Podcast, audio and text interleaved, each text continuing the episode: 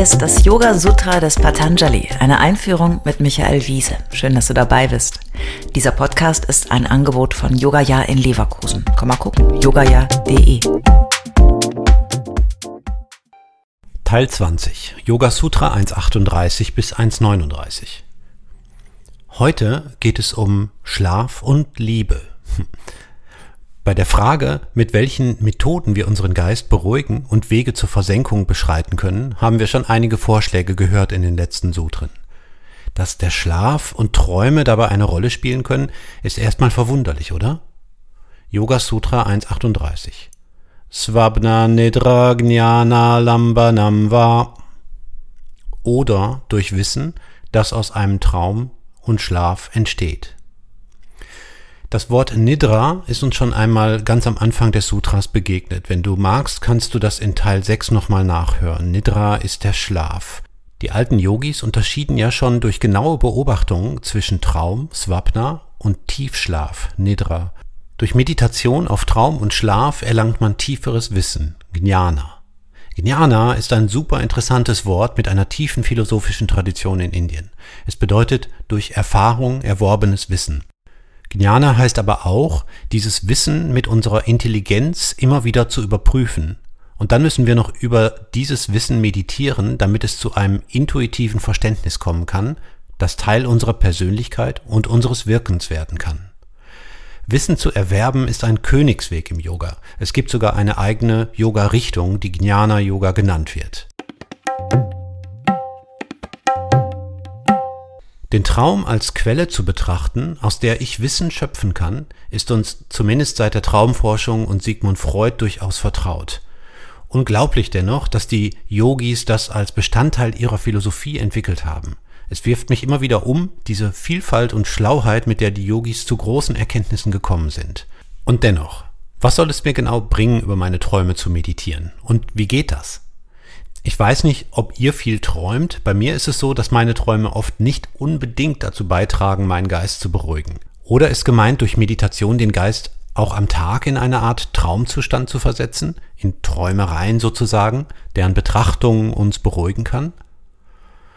Oder, wie manche Kommentare naheliegen, die Fähigkeit zu entwickeln, sich in luziden Träumen selbst zu beobachten. Schwierig ist auch die Vorstellung, sich selbst beim Tiefschlaf zu beobachten aber da reichen vielleicht meine Fähigkeiten einfach noch nicht aus. Fürs Erste tröste ich mich damit, mich auf den Übergang von Wachzustand zu Schlafzustand zu konzentrieren. Diesen Übergang können wir ja auch gut am Tag studieren, wenn wir mal so ein bisschen wegdösen. Das kennst du auch, ne? Aber denk dran, im Online-Meeting vorher immer die Kamera auszustellen. Soweit zum Thema Traum- und Tiefschlaf. Yoga Sutra 139 Yatadimatadyanadva oder durch Versenkung auf Liebe. Der letzte Vorschlag hier in Yoga Sutra 1.39 ist dagegen ein Joker. Falls bislang noch keine Methode für dich funktioniert hat, dann, sagt Patanjali, meditiere und reflektiere über irgendetwas, das du liebst.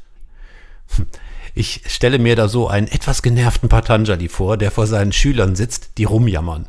Nee, das klappt bei mir nicht so mit den Träumen. Nee, mit dem inneren Licht, das ist blöd. Atem anhalten ist voll doof. Ja, mein Gott, dann nehmt halt irgendwas anderes und lasst mich endlich in Ruhe. So war es sicher nicht, aber die Vorstellung ist schon nett. Wie auch immer.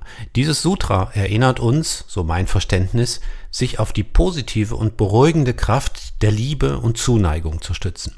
Das Sutra richtet sich ja an die Übenden, also an dich und an mich. Und die Konzentration auf etwas, das wir lieben, gerade dann, wenn wir vielleicht aufgewühlt, ungeduldig, wütend oder verbissen sind, kann uns von jetzt auf gleich das Herz aufgehen lassen und uns ein Lächeln auf das Gesicht zaubern. Natürlich kann sich diese Liebesmeditation auf einen Menschen beziehen, aber auch auf deine Katze, deinen Hund, einen Baum, eine Frucht oder auf andere Dinge und Wesen. Was würde dir so als erstes einfallen? Unsere Fähigkeit zu lieben ist unendlich und diese Fähigkeit zu kultivieren ist sicher eine der schönsten Yoga-Übungen, die uns zur Verfügung stehen. Am besten täglich, mehrmals. Das ist Yoga.